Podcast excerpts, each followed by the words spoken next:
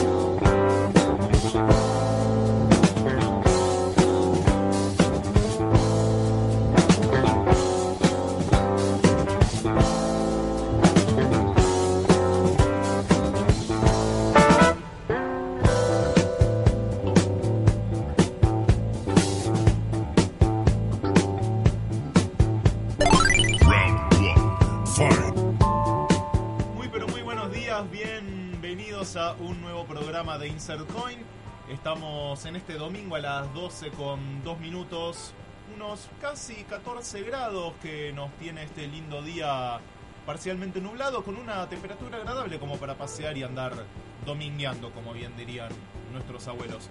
Francisco Catoni, quien les habla, estoy acá junto a Nicolás Buco, o frente a mí, mejor dicho. Muy buenas tardes. Está este primer domingo de vacaciones, está duro, eh. Va complicado. Yo personalmente todavía no arranqué vacaciones. Los niños y niñas de los colegios sí, ya creo que la semana, toda, toda la semana pasada ya habían arrancado, o esta semana, eh, arrancaron vacaciones. Eh, a mí recién me toca la, la semana que viene, a partir de mañana tengo una semanita de, de vacaciones del, del laburo, por suerte. Yo, yo fue acá, vivo llevando gente, así que yo Ajá. estoy eh, de vacaciones no pagas, así que no, no están tan buenas estas vacaciones para mí. No, no, eso no. Y pero justamente al haber más movimiento en la calle y eso, ¿no, no tenés un poco más de transporte justamente? Ya, no, eh, cua- eh, no pasa eso cuando tus clientes son docentes. Ah, no, no, no, claro. Bueno, pero los docentes también quieren salir, che, de un poco de, de joda, algo. Es así. A mí me conviene A que a mí me conviene que nadie tenga vacaciones nunca. Es Ah, verdad. pero sos, un- sos, sos la cara de la reforma laboral, vos. Es así, es así. No, es, es una cosa de locos.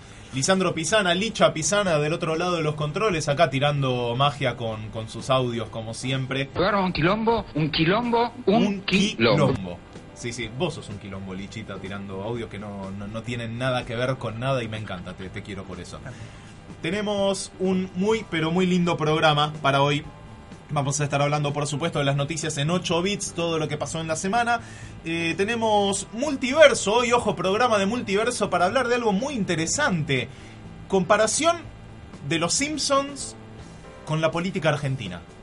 O, o- o con el con el- la, la Argentina en general, en definitiva. Personajes argentinos, vamos a ir haciendo un poco de, de paralelismo a ver qué, qué similitudes hay entre la famosa familia amarilla norteamericana y nuestros buah, personajes también, Claro, podemos decir. eh, decidimos hacer un bloque de esto, pero casi que podemos hacer un programa. Un programa entero da, da para esto. Mientras lo esperamos a, a Marce Cogno, que está, bueno, en, en vías de camino acá por el espacio sideral. Eh, sí, sí, está ahí viniendo como una flecha como, como puede, pero se le está retrasando un poquito. Ah, ahí está, listo, se, se acabó el tiempo, Marce, lo lamento, no, no vengas. Eh, tenemos para, para eso de Los Simpsons hay una noticia también, que ya lo vamos a estar hablando en las noticias en 8 bits, que se ha anunciado una secuela por parte de Disney de Los Simpsons. Y también tenemos, por supuesto, la columna de cine, que para eso vamos a estar hablando con Seba Mangión en, en diferido, podría decirse, ¿no? Por teléfono, ya que no, no puede acercarse, lamentablemente. Y la consigna del día de hoy, que para eso no se pueden estar llamando al 4623-5794 o 4623-5826. También a nuestras redes sociales en Facebook InsertCoinFM o por Instagram arroba InsertCoinFM. También están las redes de la radio que son la Radio Pública del Oeste en Facebook o Radio Pública del Oeste en Instagram. Para contestarnos, ¿qué película o serie no necesita una secuela? Esas películas que ya sea porque cerraron perfecto o de tan malas que son no necesita ver otra otra edición a la luz cuáles son esas películas o series que claramente no necesitan una secuela.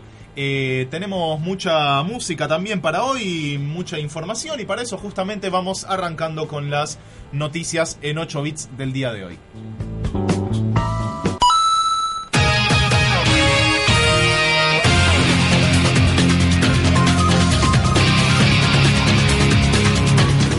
El Congreso empezó sus vacaciones de invierno, la legislatura nacional entró en receso invernal y la espera que retome las actividades tras las PASO con el tratamiento de los proyectos en cola como el nuevo Código Penal y la ley de góndolas. Sin embargo, como todos los años, en este segundo semestre la prioridad será el nuevo presupuesto, aunque el Poder Ejecutivo tiene tiempo hasta el 15 de septiembre para enviar el proyecto de presupuesto 2020 a la Cámara Baja. El debate de dicha ley es muy complicado en todos los años y sobre todo en años de elecciones presidenciales, siendo que es el último presupuesto de la gestión y está abierta la posibilidad de un cambio de gobierno. El equipo de producción de Insert Coin le desea a todos los legisladores felices vacaciones y esperamos que puedan hacer valer su sueldo de más de 60 mil pesos y disfruten de esas actividades que por trabajo obviamente nunca hacen como dormir, viajar, comer, dormir, viajar. Bueno, eso, ustedes me entienden. Alberto Fernández le respondió a Dujovne. El precandidato a presidente de Frente de Todos, Alberto Fernández, le respondió vía Twitter al ministro de Hacienda, Nicolás Dujovne, quien había refutado los datos sobre el déficit fiscal eh, dados por el postulante presidencial durante una entrevista a ATN. Los datos de las cuentas de inversión muestran que el déficit primario de 2015 era de 1,8% del PIB y el financiero del 3,7%. Este cálculo incorpora las utilidades del Banco Central de la República Argentina, o sea, 1,3% del PIB en 2015, al igual que lo hizo el actual gobierno en los prospectos de deuda que emitieron, planteó el candidato presidencial.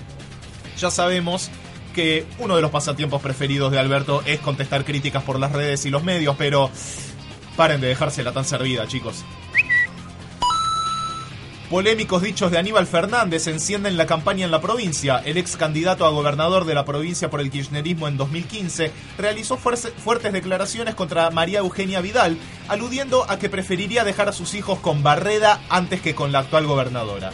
El arco oficialista repudió estas declaraciones, mientras que los medios alineados con el macrismo, Clarín, La Nación, Perfil, etc., sacaron un total de 17 notas de tapa al respecto en la semana. A todo esto, ¿a qué se postula Aníbal Fernández en esta elección? A concejal por Mar del Plata. Si bien todos sabemos que la morsa tiene menos delicadeza que un allanamiento, desde el oficialismo parecen estar bastante desesperados perdón, por pegarle al frente de todos por dichos que quien hoy es, en escala real de las cosas, un muerto político. Que no se note tanto, chicos. Multa millonaria a Facebook por violar la privacidad. El gobierno de Estados Unidos explicó, aplicó el miércoles una multa récord de 5 mil millones de dólares a Facebook por violar la privacidad de sus usuarios y le solicitó nuevas restricciones. Además, se firmó un nuevo acuerdo sobre privacidad que incluye el control de un comité independiente a la junta directiva de la compañía. A pesar de las repetidas promesas a sus miles de millones de usuarios en todo el mundo de que podrían controlar de forma eh, la forma en que se comparte su información personal, Facebook socavó las opiniones de los consumidores, dijo la Comisión Federal de Comercio norteamericana. Eh, ¿Cuál fue la respuesta de Mark Zuckerberg a todo esto? Fuentes anónimas nos rumorean que fue dejar el dinero, pagar sin chistar y usar otro fajo de billetes para limpiarse el Los Simpson tendrán nueva película. La familia más amarilla de la televisión contará con un nuevo largometraje, tal como lo reveló su creador Matt Groening en la Comic Con de San Diego. El dibujante adelantó a los fanáticos de la adquisición de los derechos de Los Simpson por parte de Disney, abrió eh, la puerta para una secuela. Al recordar el exitoso film que se estrenó hace ya 12 años, explicó que fue un proceso muy arduo, ¿no? La primera película casi nos mata, dice, no teníamos un equipo B esperando para hacerla, así que la misma gente que escribía, animaba, doblaba las voces y musicalizaba la serie es la misma gente que hizo la película, explicó Browning asegurando que recién ahora están recuperándose del trajín de todo el esfuerzo extra que demandó esa película para él y el equipo de trabajo. Después de 30 temporadas al aire y una más por estrenar en septiembre, Los Simpsons ya lo hicieron todo básicamente. ¿Qué más nos pueden sorprender de en su nueva película? ¿Cuál será el conflicto central de la trama? Y sobre todo, ¿usted es el jefe de los mini supers? Gracias, vuelvo prontos. Trabajo muy duro, como un esclavo. Invasor Sim ya tiene fecha de, de regreso, perdón. Buenas noticias para todos los que esperan el regreso de la pantalla chica del alien más bizarro de Nickelodeon. Netflix ya confirmó el estreno de la película para el 16 de agosto. La información fue dada a conocer a través de la cuenta oficial de la plataforma de streaming, que además compartió un breve tráiler donde se lo ve a Sim riendo de una forma macabra mientras planea conquistar la Tierra, ¿no? Invader Sim Enter the Florpus será el nombre del film que estará dirigido y producido por su creador Johnson Vázquez. Desde Insert Coin comunicamos que ya hicimos demasiados chistes referidos a la nostalgia noventosa y estamos un poco cansados, así que vamos Netflix, ponete las pilas y créame contenido nuevo que estamos a un paso de que estrenen un documental sobre la vida de Carlos Saúl I de Anillaco. Estas fueron las noticias en 8 bits. Vamos ahora sí, enseguida, para hablar un poquito de esto, del multiverso de Los Simpsons en Argentina. Todas las novedades con un toque de nostalgia. Insert Coin. Actualidad retro.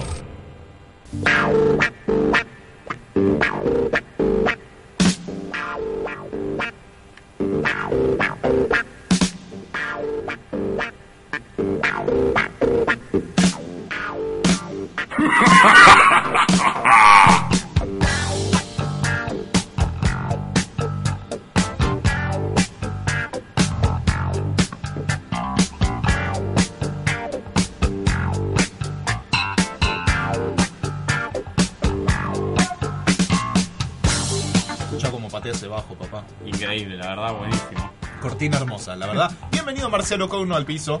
¿Qué tal, chicos? ¿Cómo andan? Buen día. Perdón a nuestros oyentes por llegar tan tarde. Se te, Aquí se te ve un poco despeinado. Sí, un poco despeinado, un poco agitado por la corrida de la estación de Tuzaingo hasta el estudio de la radio. Dos cuadras, pero que se hacen largas. Y sí, sí, dos cuadritas a pleno pique. ta- Estamos grandes. Estamos grandes, sí. Ya bien. no tenemos pasa, 20. Pasa el tiempo y nos vamos poniendo viejos. Así es, no estoy para maratones en esta etapa de mi vida. A ver, planteemos esto. Estamos hablando de los Simpsons, pero aplicando un poquito la- los personajes y, y situaciones, pero en Argentina, en el estado actual, de la campaña política. Bien, bien, bien. Argentina, los Simpsons siempre tuvieron una relación muy estrecha, los Simpsons y Argentina, ¿no? Es como que es muy fácil encontrar paralelos. El argentino promedio se ha sentido muy identificado históricamente. el fandom siempre fue muy fuerte. Fue muy fuerte, al cual, bueno, gracias Es, a, los, a sábados y domingos de Telefe, De Telefe, gracias Telefe. nos han hecho eh, fanáticos enfermos de los Simpsons. Sí, Pero bueno, podemos empezar a, a pensar un poquito en lo que es la, la campaña electoral y vamos, empezamos quizás con la comparación que está más servida. Y si tenemos al personaje principal, a la estrella, lamentablemente. Sí. No, yo estaba hablando en realidad del, del presidente, de la persona más importante por de todas, cuya comparación inmediata no es otro que el señor Montgomery Burns. Charles Montgomery Burns. Una señor de mucha guita. El rico cínico. Sí, sí, explotador, viste, reventaba a los laburantes. Ajá. eh, jodido y que aparte es el que manda. Para Sí. peor de todo, ¿no? Sí, sí, para colmo. Y bueno, la y, y que recordemos, hay un capítulo, como bien decía Mollita, que le mandamos un saludo enorme. eh, hay un capítulo en el que el señor Burns se postula para gobernador. Sí, es verdad. es Y cierto. toda la campaña era básicamente hacerlo quedar como un angelito del pueblo y, y no se bancaba ni a un perro, más o menos. Sí, de hecho contrataba a un montón de publicistas, ¿no? Lo cual Claro. podría hacer un buen eco con Durán Barroa como eh, la mente maestra detrás de, de toda la campaña. Y no solo eso, sino que recordemos que tenía dos equipos. Uno para hacerle bien a la imagen positiva de él, del señor Burns, Sí. y otro equipo dedicado pura y exclusivamente a tirar mierda al, al- al partido al, par- opuesto. al partido opuesto del eh, alcalde Diamante, recordamos. Y bueno, ¿en, en qué anda ahora la, la campaña oficialista de Cambiemos, básicamente? Y yo creo que cambiemos, bueno, La este, pesada herencia. en, en este caso, y sí, sí, todavía, todavía siguen currando con eso, y la verdad que Eh, sus motos de campaña siguen teniendo que ver con, con un cambio que ya en teoría, bueno, después de cuatro años de gobierno, nos ve- ¿Eh? vi- más o menos la gente con dos de frente vio de qué lado viene. ¿Vio? Eh, y ahora en esta etapa se empieza un poco lo que es la campaña más sucia, lo que es la parte de tirarle barro y al las rival. chicanas. A, a mí eso me, me da bastante tristeza, honestamente, de que últimamente ya lo siento, no solo en esta campaña, sino en la anterior también. Eh, y hasta me animo a decir que la de hace 8 años atrás también, incluso. Y la de 16. y la de Eh, 32. posiblemente sí, si nos remontamos seguro que algo encontramos. Pero eso de que no, no hay propuestas, es básicamente campaña de tirarle mierda al otro. Bueno, en ese sentido, acá en Argentina somos unos nenes de pecho, porque vos ves lo que son las campañas políticas en otros países como Estados Sí. Unidos y se arrancan la cabeza. O Sí, sea, mirá, eh, spots donde se tiran a matar. Ten en cuenta que este episodio, si no me equivoco, no pasa de la cuarta temporada. Estamos hablando año no, De, 90, de hecho, mm, creo que es de la tercera. sí, sí, por lo cual, me parece 20 que también. 25 años por lo bajo tiene el episodio. Entonces, en ese sentido, la política tiene eso, todos lo sabemos, es parte del, del- del juego, de la campaña. Sí, obvio, es, es una sociedad y uno prefería que la campaña se base más por las propuestas, por las plataformas electorales que por Sí. la chicana. Pero van muy de la mano la una de la otra. Está ahí. Tratemos de, de apurar un poquito. ¿Qué otros personajes ha- habría como para comparar? Bueno, a ver, al, al oficialismo, que antes fue el oficialismo, perdón, a Sí. todo el, el partido del kirchnerismo, se va a comparar a, eh, en este capítulo puntual, ¿no? Que es bien de política, Sí. y lo tendríamos que comparar con el alcalde de Diamante un poco.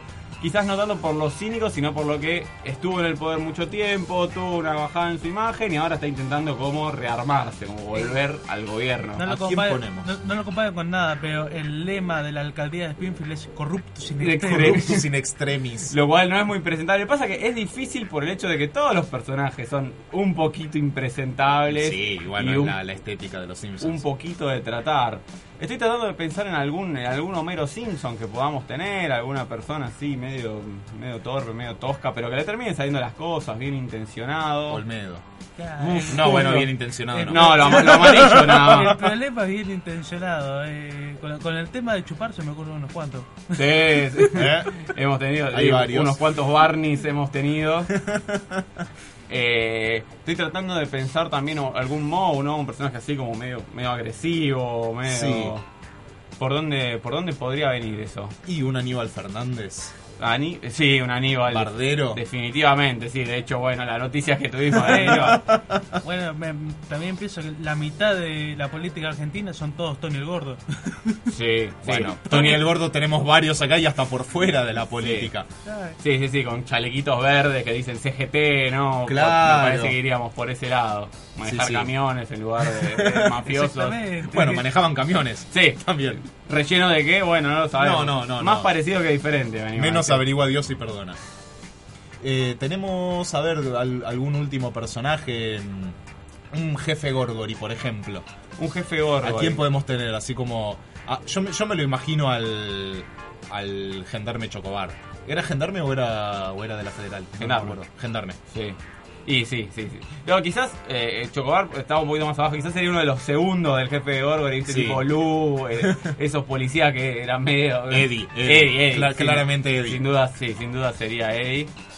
Eh, y bueno, en esta campaña también aparecieron bastantes personalidades jóvenes, interesantes, Sí. muy idealistas. A mí me gustaría comparar a, a Lisa Simpson, no sé si la ubican a Ofe Fernández, una chica No. que apareció hace poco con todo el tema de lo que fueron las tomas en los colegios y ahora Sí. es candidata a diputada por el Ah, mira. kirchnerismo. Mira. Y tiene toda Podría- esa cuota de, de idealismo, de ir para adelante, de, ser de optimismo, ser súper progre. Sí. Entonces me parece que es una buena candidata para Eh. Lisa. Obviamente es chica y le falta todavía, como a Lisa. El- Claro. El, problema es lo insoportable que puede llegar a ser. Entonces Y no bueno, y bueno, pero la política es así, tenés que ir con tus convicciones al último, al extremo, porque si no te Y, pasan por y si arriba. molesta es porque claramente toca fibras sensibles. Exactamente. que, la verdad que sí. Tenemos obviamente muchísimos más personajes para tratar, pero no nos da el tiempo. Tal vez mm, próximamente en el futuro algún algún otro programa le, le dedicaremos una nueva y, y con más personal, ¿no? Adentro. Por supuesto que sí, sí. Con Seba, con Moya, claramente pueden surgir muchísimos temas interesantes. Pero hablando de temas, vamos con un poquito de música, algo bien tranqui, bien lindo para arrancar este domingo parcialmente nublado, escuchando a esta banda británica hermosa, súper recomendada, Muse con Starlight.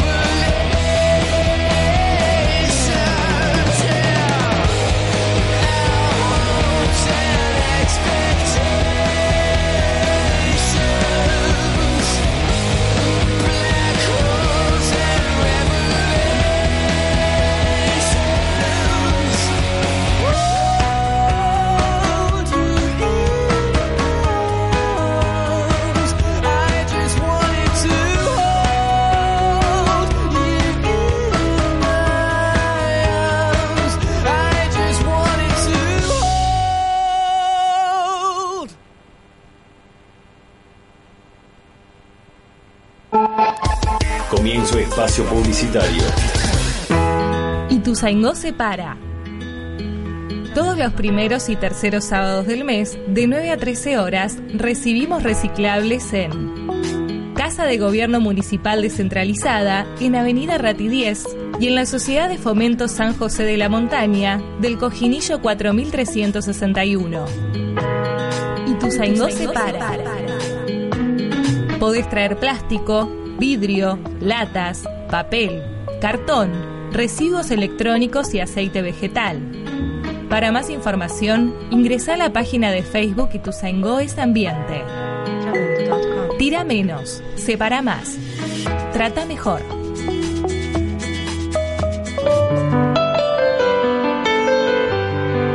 Vecinos y vecinas, Llegan los primeros fríos y la Radio Pública del Oeste inicia una campaña solidaria para recaudar ropa de abrigo, calzados nuevos o usados en buen estado y frazadas.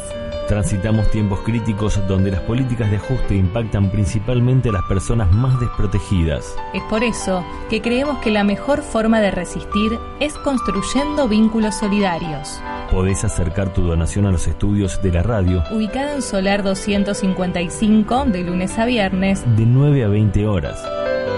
Unamos voluntades. sumate a esta campaña. Entra a nuestra página web y reviví las mejores entrevistas. www.laradiopublica.com.ar Recambio de luminarias en Ituzaingó. El 70% de Ituzaingó cuenta con luces de tecnología LED realizadas con mano de obra y fondos municipales, brindando a nuestros vecinos y vecinas mayor iluminación, menor consumo y más seguridad. En Ituzaingó vos tenés mucho que ver. Ituzaingó, mi ciudad. El equipo de la Radio Pública del Oeste se solidariza con los trabajadores y trabajadoras de prensa despedidos, cesanteados y con quienes reclaman el cobro de sus saberes. Sin medios independientes no hay libertad de expresión. Fin de espacio publicitario. ¿Buscas la mejor información? ¿Buscas la mejor información? ¿Quieres escuchar buena música y saber qué cosas pasan en tu barrio? Sintoniza FM 89.3 y conectate.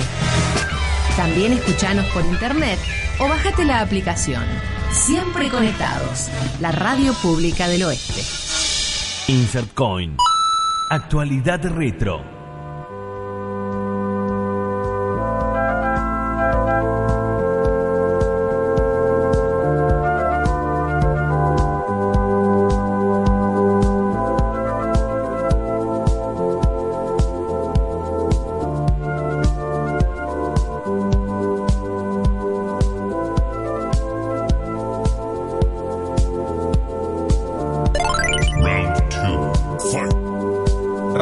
Insert Coin, como bien dice acá Lichita con el audio del, del Mortal Kombat.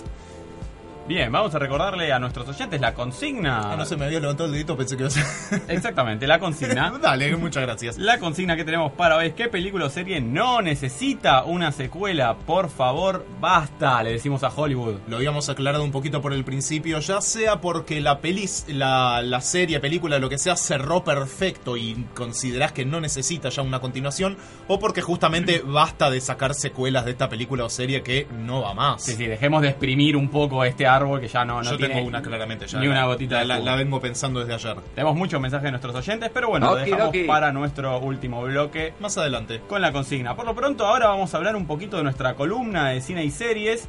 Y en este caso. Viene lo- un poquito en la línea de los Simpsons también, de hecho es uno de sus productores. Sí, sí, son dos de sus, de sus productores y Ah, guionistas. dos, yo pensé que era uno, solo Exacto. James L. Brooks. No, no, también está Al Jean involucrado, que es uno de los Ah. productores y guionistas históricos de la, la mejor época de los Simpsons. Sí, sí. De una serie que tuvo su popularidad en los 90, casi mal no recuerdo, estuvo en, en Nickelodeon, en Locomotion. No, Nickelodeon no, lo pasaban por Locomotion. Era también un dibujito animado más orientado a un público adulto, es verdad. Sí, Nickelodeon De no hecho, hoy en día hay una página web que es eh, locomotion.tv que recrea lo que era el canal Locomotion en su época y tienen en, en programación de Critic, que vamos a hablar ahora, así que súper recomendado el canal web.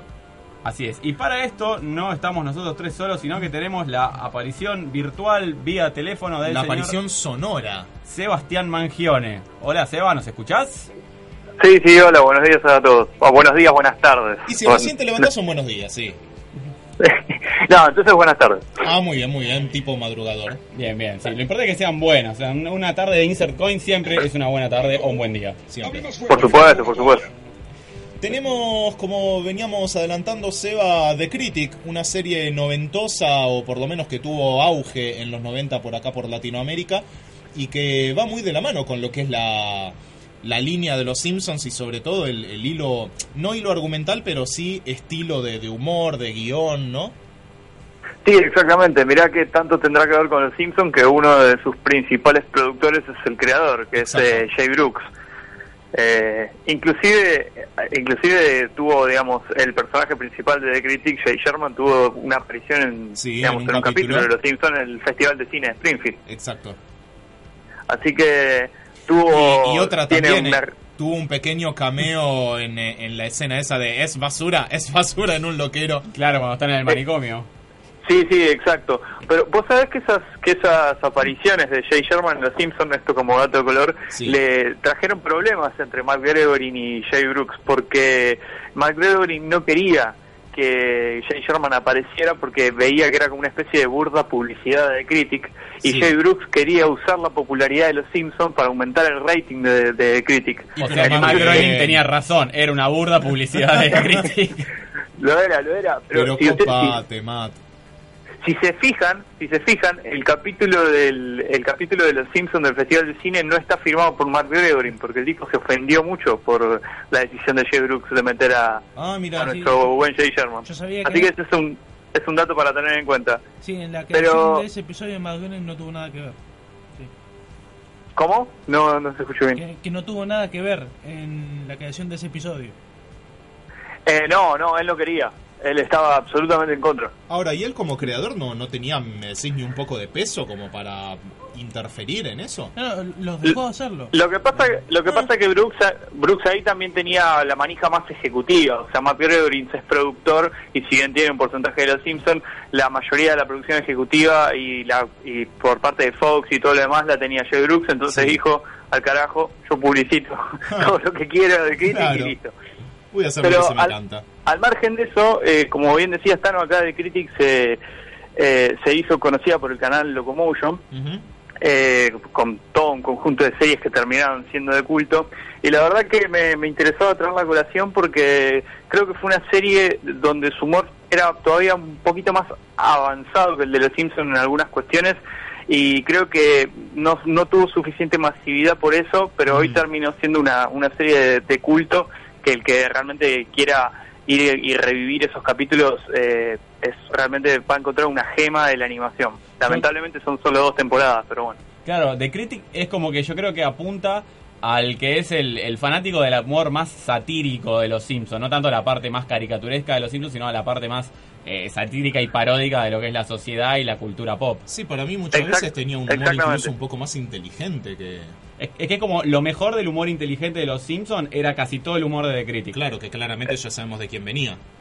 Esa es la clave, esa es la clave, Marce, me parece. Yo pienso exactamente lo mismo. Me parece que Los Simpsons tiene un espectro muy amplio, por eso se- es la serie tan popular que es, porque creo que desde el desde el paladar negro del humor hasta el consumidor de porrazos en la cabeza, Los Simpsons tiene como todo el espectro humorístico. En cambio, de Critic eh, hilaba todavía más fino en algunas cuestiones, ah, mucho más si le agregás toda la cuestión de la cinefilia y todo, porque recordemos que Claro. eh, la, la trama, eh, digamos, a grosso modo de Critic era un, digamos, un crítico de cine que tenía un programa que no lo miraba nadie y que el tipo era un exquisito del cine, por decirlo de algún modo, y eso le traía problemas con los estrenos comerciales que quería que el canal eh, critique y todo lo demás. Ni- Pero bueno, Ni- eh, ninguna relación pers- ninguna relación personal vos con el personaje, ¿no? Yo soy, soy un poquito más alto, pero... Es verdad, y más flaco. Sí, bastante Sí, más sí, y flaco. no- y no me parezco a Bobby Checopar. Es verdad. Cosa que es muy, muy, muy importante. No se parezcan a Bobby Echecopar. Por favor, no. No, no, en ningún aspecto. Pero si, si van a ver The Critic, es creo una de las primeras cosas que se van a dar cuenta que, que el personaje de Jay Sherman es absolutamente idéntico a Bobby Checopar. Y lo que quería decir era que tenía el, el humor de The Critic, hasta cierto punto tenía hasta, hasta un estilo Woody Alleniano. O sea, como que Ah, sí, tenía un montón de referencias a Woody Allen. Sí, pero además, viste, el tipo ¿no? que vive en la gran ciudad, en Nueva York, medio neurótico, o sea, iba por ese corte también el, el- el humor de ellos, pero bueno, Sí. eh, con, con todos los recursos que puede tener una serie animada, eh, mucho más, digamos, eh, expresionista, por decirlo de algún modo, que lo que puede ser una película de Woody Allen. Casi como Pero- un Adrián Suárez de acá. Ponele, sí, sí. Vos sabés que no, es la no, no sos la primera persona que, que hace esa relación y eh, creo que tenés razón, no lo, yo Y no lo había tipo pensado. neurótico de la ciudad de Buenos Aires. Sí, Eh, No, hay que ver si. ¿Vos decís que Suar le robó a Woody Allen o que Woody Allen le robó a Suar? Digamos que es una influencia. Homenajes. Claro. Se retroalimentan. Hablemos un poquito del elenco de la serie de Critic, ¿no? ¿Qué, qué personajes componen el submundo de Critic? Aparte de, bueno, Jay Sherman, que ya lo presentamos. Mira, tenemos. eh, es bastante reducido el, el cast de Critic. Tenemos a, a Jay Sherman, tenemos a su pequeño hijo que estudia en la Escuela de Naciones Unidas, que es como una especie de promesa política. Sí. Eh, después, bueno, está, eh, está Doris, que es la maquilladora de Jay Sherman, que es un gran personaje.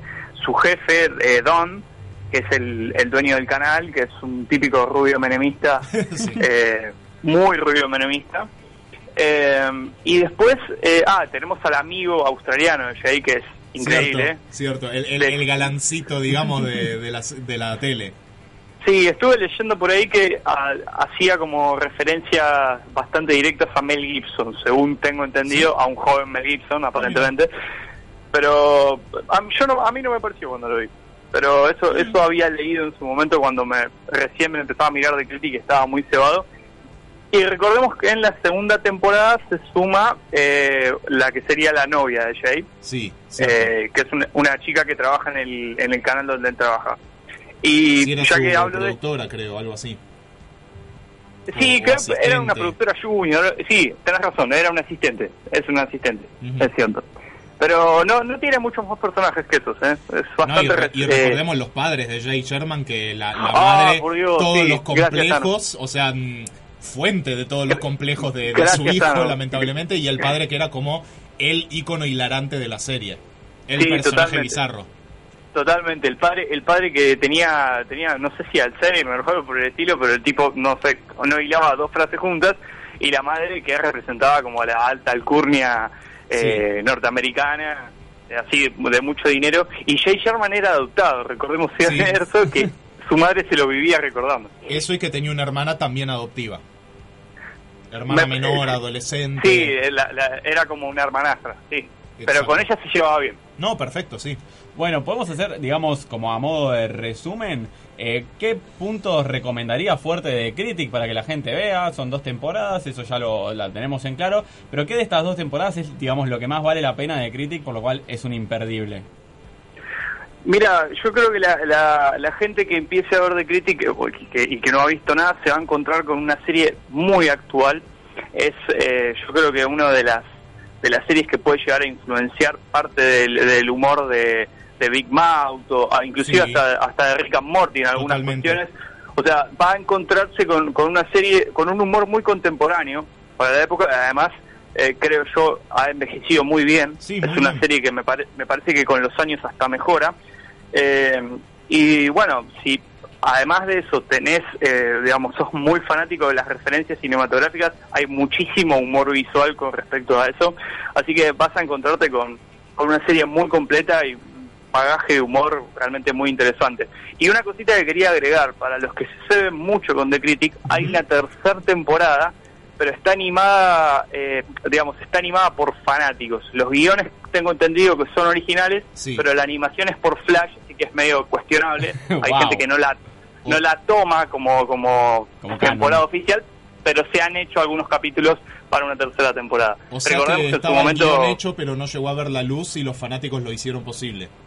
Sí, digamos que es animación onda loco arts, pero con The Critic. Sí, sí, de principio de los 2000, eh, Flash. Ya la palabra Flash te remite a esa época. Sí, claramente. Sí, totalmente. Es una cosa medio medio fumada, pero bueno, si te quedaste muy manija por ver a Jay Sherman, puedes ver un par de capítulos por Flash. Yo realmente no aguanté muchos, pero bueno, si no están las, las dos temporadas oficiales, digamos. Muchísimas gracias, Eva. Estaremos No, no, hablando gracias a la, la chicos. Dale, Ojalá dale. acá en el, en el piso te esperamos en la mesa cuando quieras. Sí, a horario, a horario y en el piso. Dale. Y, y- y físicamente presente, dale. Dale, dale. Chao, Un abrazo. abrazo. Chau, chau. Bueno, The Critic de principios de los 90, creada por James L. Brooks, uno de los, produ- de los productores máximos de, de Los Simpsons. Y que, como bien dijo Seba, una serie que ha envejecido muy bien para la época, la cantidad de años que tiene, y con un humor muy interesante, muy satírico y, e inteligente, sobre todo. Sí, sí, eso es algo súper interesante y eso es algo que hace que las series enve- envejezcan bien. Vamos a escuchar un poquito de música rápida con uno de los grandes señores del rap y del hip hop. El aporte de Moya. Recomendadísimo por Moya. Esto es Eminem con Without Me. Una tanda y ya volvemos. Two trailer park girls go round the outside, round the outside, round the outside.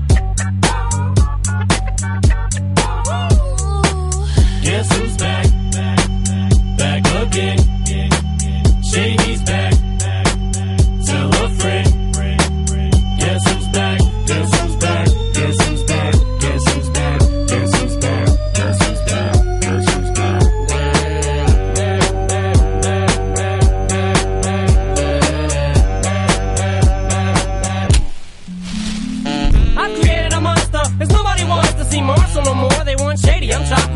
Well, if you want shady, this is what I'll give you. A little bit of weed mixed with some hard liquor, some vodka that'll jumpstart my heart quicker than a shock when I get shocked at the hospital by the doctor when I'm not cooperating. When I'm rocking the table while he's operating. You waited this long to stop debating, cause I'm back, I'm on the rag and ovulating. I know that you got a job, Miss Cheney, but your husband's heart problem's complicating. So the FCC won't let me be, or let me be me, so let me see. They try to shut me down on MTV, but it feels so empty without me. So come on and dip, come on your lips, fuck that, come on your lips, and some on your tits, and get ready. Cause this shit's about to get heavy. I just settled all my lawsuits. Fuck you, Debbie! Now this looks like a job for me, so everybody just follow me, cause we need a little controversy, cause it feels so empty without me. I said this looks like a job for me, so everybody just follow me,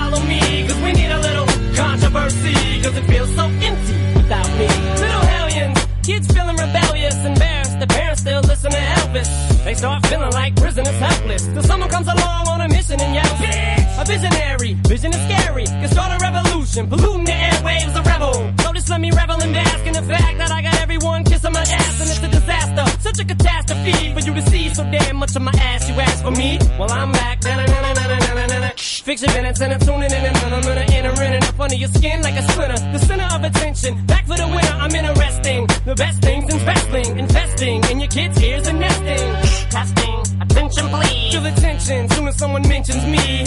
Here's my 10 cents. My two cents is free. A nuisance. Who sent? You sent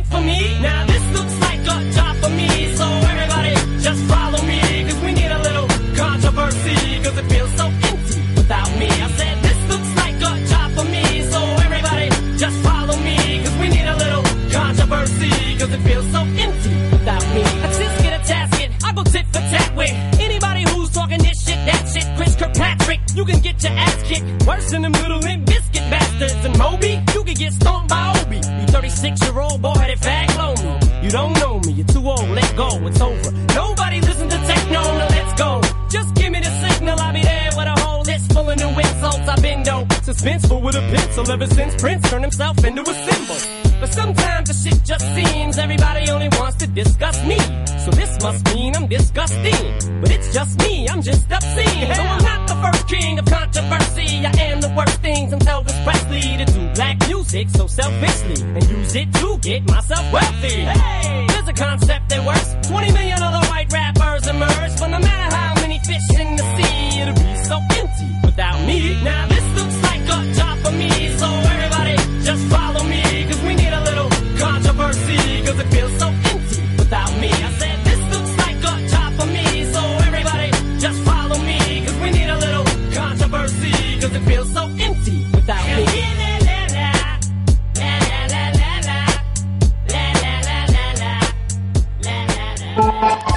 Comienzo espacio publicitario.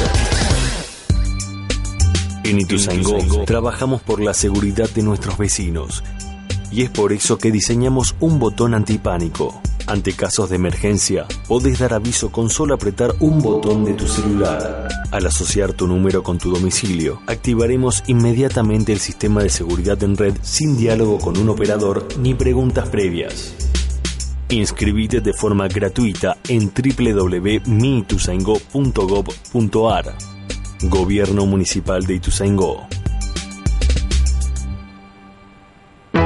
Ituzaingó se para. Todos los segundos y cuartos sábados del mes de 9 a 13 horas recibimos residuos reciclables en los puntos verdes. Acércate a Delegación Sur en Olivera 2160.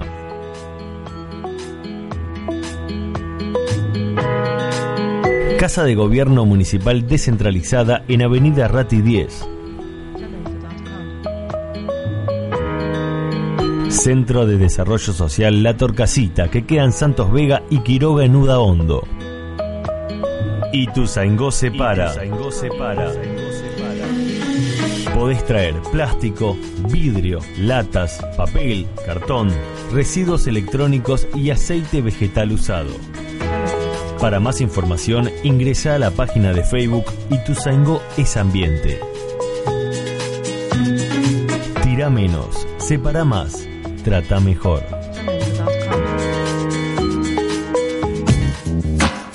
Búscanos en las redes sociales. En Facebook, la Radio Pública del Oeste. En Instagram, Radio Pública Oeste. www.laradiopublica.com.ar El equipo de la Radio Pública del Oeste se solidariza con los trabajadores y trabajadoras de prensa despedidos, cesanteados y con quienes reclaman el cobro de sus saberes.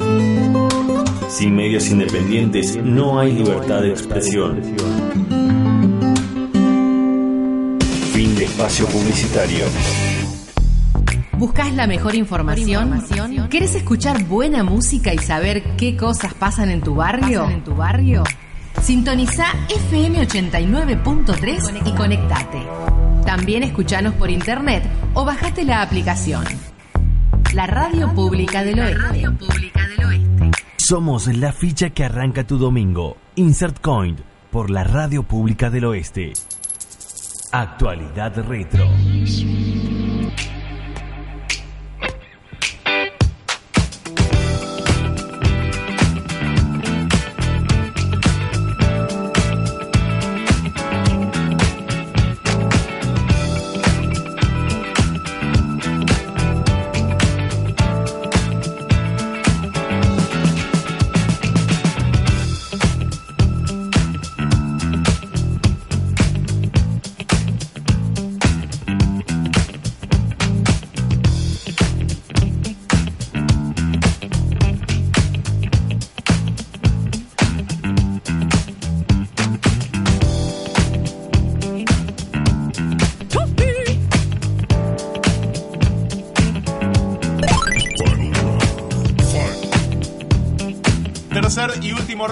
Round de Insert Coin, siendo la 1 menos 10 casi del mediodía. Tenemos poco tiempo, así que vamos a apurar un poquito con la consigna. Que ya mismo les recuerdo que película o serie no necesita una secuela. Sí, basta, Hollywood, déjalas en paz.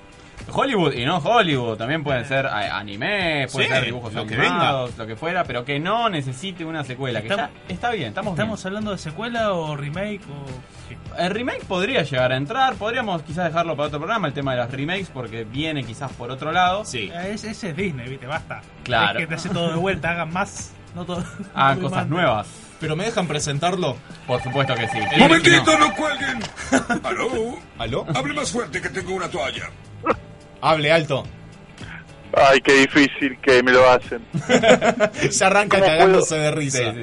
No puedo hablar seriamente si me pones a Homero antes. Esa voz.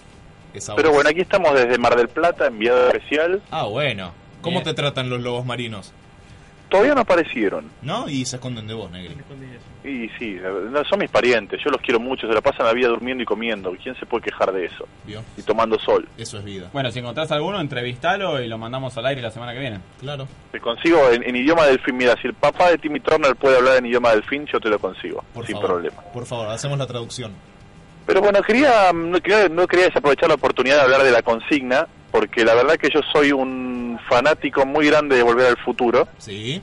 Y la verdad que creo que, si bien me encantaría o disfrutaría ver una cuarta película, Ajá. no es necesaria. La, la trilogía cerró perfecto, el Doc fue feliz, Marty fue feliz, y que se forme en un futuro y que sea bueno, y ahí termina la película. Basta. No, sí, sí, además cierra muy bien con onda. Se creía que el, que el Doc estaba perdido y vuelve de golpe. Totalmente. Y aparte, eh, como que le dan cierre, también él consigue su familia, sus hijos. Claro. Todo está bien. Todo es, cierra es perfecto. Tal cual. Estoy Y hay una más Sáqueme esa que estoy seguro que la gente ya la va a decir también, pero yo me voy a adelantar. Y es que después de la muerte de Paul Walker, ya no existe Rápido y Furioso. Entonces, si vos Te cerrás quedaste en como la cinco películas atrás igual, Moya, me parece. Sí, por eso, a ver, para mí comento que terminaba- para los productores y directores no fue un problema. claro. Claro, por eso digo, para mí estuvo mal. Yo creo que después de después del punto en el que muere Paul Walker y ellos se despiden en, en esa escena tan hermosa, terminó Rápido y Furioso. No necesitamos una secuela, no necesitamos más nada. Lo que están sacando ahora es humo. Yo estaba La gente pensando lo va a ir a ver igual. exactamente en esa, así que gracias por chorearme la consigna, Mollita. De nada, ha sido un placer. Quédate con nosotros, porfa, para seguir leyendo y comentando juntos las, las demás de, de los comentarios que nos, que nos estuvieron eh, llegando. Eh, Macarena Manzanelli me comenta 12 horas para sobrevivir, la saga de la purga, que ya después de, creo que si no me equivoco, cuatro entregas, eh, Sí. se hace como un poco repetitivo. Sí, sí, la historia se está agotando. En ese sentido, a ver, entiendo para dónde va lo que, lo que propone Macarena, le agradecemos muchísimo su contribución, pero cada vez se fue poniendo un poco más política la saga, ¿Vio? y eso está bueno, porque empezó a ampliar sobre lo que es todo ese mundo donde eh, era factible esa Sí. locura que era las 12 horas de purga. Y que todos sabemos que si llega a pasar de verdad, pasa de verdad. en Pasa de verdad, Unidos, sí, ¿no? En Estados Unidos y más en que, el mundo. más que en ningún otro lado. Así que por ese lado creo que hay aristas para explotar, pero es Sí. verdad que la- las películas, digamos, confiaron demasiado en lo que es el shock, eh, la cuestión de la violencia, y eso puede llegar a agotar un poco. Sí, sí, tal vez con 2-3 máximo hubiese cerrado bien y, y listo. Así que sí, en ese sentido estoy medio de acuerdo. La voy a mollear un poco y voy a decir... Un, Sí, un pero pie- no. Un pie sí, Pero pero, capaz. Quizás, no sé, por ahí, en una de esas. ¿De qué hablábamos? Bueno, eh, acá Nana, la que le mando un saludo enorme, me dice Sí. Good Omens, una serie relativamente reciente de la cual yo les había hablado en alguna emisión anterior. Contaste, ¿cierto? Que tuvo una única temporada por ahora. Y la verdad que fue muy buena, muy sólida y muy fiel al libro original, así que eh, no haría falta una secuela, ni una continuación, ni una temporada nueva. Era como comedia dramática Good Omens, ¿no? Una comedia así, mezcla de drama, sátira, más Sí. comedia que otra cosa, así, Ah. muy delirante sobre un ángel y un demonio que son amigos Ah, y, esa, quieren, cierto. y quieren evitar el Armagedón. La quiero ver, la quiero ver. Súper recomendable, véanla porque es La increíble. quiero ver. Eh, Fernando Caballero me dice Titanic. No necesito una secuela. Pero ¿qué secuela puede haber de Titanic? Es buena de Titanic. Y, y yo, ojo, tengo noticias. Si van a armar un Titanic nuevo directamente, ¿por qué no una película nueva de Titanic? O sea, hunden el barco otra vez. y- Claro. No, no, no, horrible. O que hagan, la, no sé, el de Jack vuelve zombie y, no sé, alguna secuela sí, si quieren. O ¿por qué no las hijas de Rose, no sé. Yo, yo creo Sería que, un White Walker, un zombie congelado. yo creo que en, la, en esa empresa, viste, que hace las películas de los tiburones y todo eso, ya lo deben estar haciendo. Sí, sí. Si no es que lo hicieron ya. Muy, muy posiblemente. Un tornado de Titanic, sí, podría funcionar. Bueno, acá eh, Fede y Edu eh, se alinean a tu opinión, Moya, y me dicen, rápido y furioso. Sí. Fede particularmente me dice que eh, él ama la saga profundamente, le gusta mucho, pero que ya inclusive él está diciendo que tendrían que cortarla. Con lo cual, imagínate hasta qué punto llegamos que fanáticos reales de la saga están diciendo, basta chicos. Acá mira Sofi Morales, le mandamos un abrazo muy pero muy grande. Eh, no agarró peli o, o serie, sino un juego. El juego Shadow of the Colossus, que claramente no necesita una secuela. Y la verdad, es verdad, es excelente el juego. No, además no, no tendría sentido una secuela porque el final, si bien es abierto, eh, con- conserva esa cuota de misterio que, que es la esencia del juego, básicamente. Una, una secuela la cagaría. Obviamente yo también estoy eh, por, por esa fila. Se, pasa que no se me ocurren eh, franquicias que no la hayan ya cagado. se me ocurre, por ejemplo, mi franquicia favorita de todos los tiempos, que es Metal Gear. Eh, los juegos que componen la historia principal son 8 y la verdad cierran todos uno con el otro y Sí. está perfecta la historia. Y ya sabemos que Konami capaz que, capaz que explota más, pero son todos spin-off. La, la historia quedó acá. Sí. Y, y bueno, después, no sé, Dark Souls también. Eh, hay, son tres. Hay tres. Ya está, basta. Claro, hasta acá llegamos. Mi- Miyazaki dijo, no, basta. Pero Sí. vamos a seguir haciendo juegos súper Sí, difíciles o- para que la gente se rompa la cabeza contra O- la pared. otras cosas, pero sí, o sea, capaz que mm, ni siquiera compartiendo universo. lo- lo. Bueno, Jimé Castelar me escribe y me dice Resident Evil, por favor, basta con eso ya. Basta, una película. Ah, ¿Cuántas estamos- películas Ah, hay? las películas, no Claro, las películas, La sí. con dos Y bueno, sí. Y con los juegos me animo a decir Un- que una me también. Claro. Sí, sí, sí. O sea, ¿cuántas películas hay Resident Evil? ¿Seis? Un. Me Siete. parece que sobran cinco por lo menos, ¿no? Sí. Más o menos. Me sorprende que nadie haya elegido el juego del miedo. Porque siguen saliendo, hay como 13 ya, creo que van por la ¿En 14 serio ahora. siguen? No, no. Eh, eh, esa sí que ya agotó la fórmula. Porque, a a ver, ¿qué, qué le pueden variar? Fue como cuando salió la quinta de. mm, ¿Cuál, cuál era la, la- la película esta de, de que preveían que se iban a morir todos? Destino Final. Destino final, sí. Ah, sí, ya la quinta ser. era como basta. Ya a esta altura, para mí, el juego del miedo es un tipo con una escopeta que le da un sudoku para que resuelva. Resolverlo en cinco minutos o te pega un tiro en la cabeza. Dice, ya se acabaron las ideas, se acabó la creatividad, chicos. Basta. Eh, bueno, acá Santi nos escribe y nos dice Terminator, con Sí. dos bastaba. Y hay como cinco. Sí, sí, ya- y de hecho hay más en marcha porque van a hacer una con la Sarah Connor original. Ajá, con Linda Hamilton. Sí. Fenómena total. O ya Y- la hicieron, Y de hecho no hubo toda una serie que fue de Sarah Connor Chronicles. Sí. Después la película donde Emilia Clarke hizo Sí, de sí, hay- hay de todo. Connor. Han choreado lindo y parejo con Terminator. Y mientras Schwarzenegger siga vivo y con cirugías. Y, y lo podamos, eh, digamos, photoshopear por un poco con claro, CGI. con CGI para que parezca todavía joven y grandote. y pulposo. Sí, Mm. va a seguir garpando. Seguimos con más comentarios de nuestros oyentes. Acá Charlie Rátiga nos escribe y dice, igual que vos, Mollita, volver al futuro. Es perfecta. Es perfecta.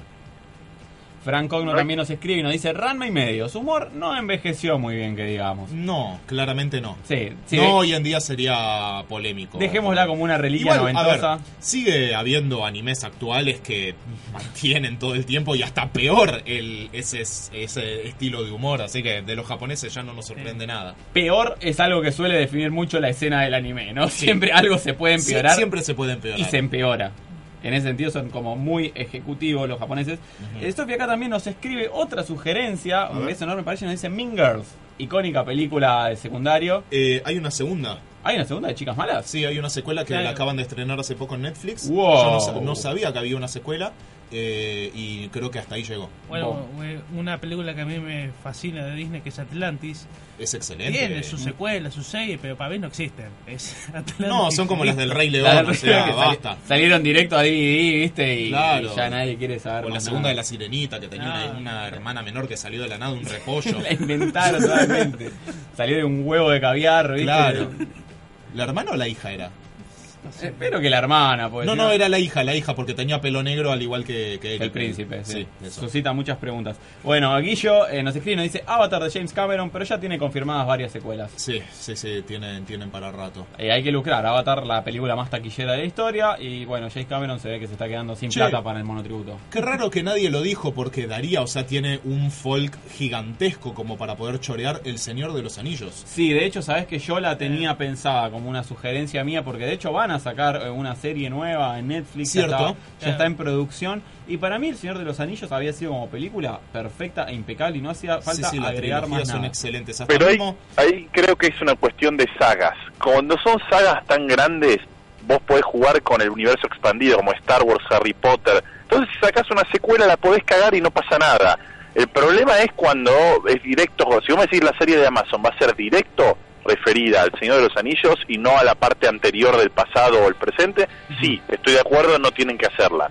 Pero si toca temas que no se tocaron, puede funcionar. Así, haciendo eco de estas últimas palabras y de lo que nos dijo uno de nuestros oyentes respecto a la columna, terminala con Terminator. Vamos a terminar el programa de hoy. Acá vamos a hacer un cierre. Agradecemos a todos los oyentes que nos escucharon, que aportaron con la consigna. Gracias, Licha, por la operación. Mollita, por participar, como siempre. Gracias, muchachos. Nos vamos escuchando esto que a vos seguramente te gusta y además el 25, si no me equivoco, de julio, hace pocos días, cumplió 39 años, nada menos. El disco Back in Black, icónico de la banda y del rock mundial. Nos vamos con este exponente de- del heavy metal. You Shook Me All Night Long, ACDC, muchas gracias. Hasta el domingo que viene.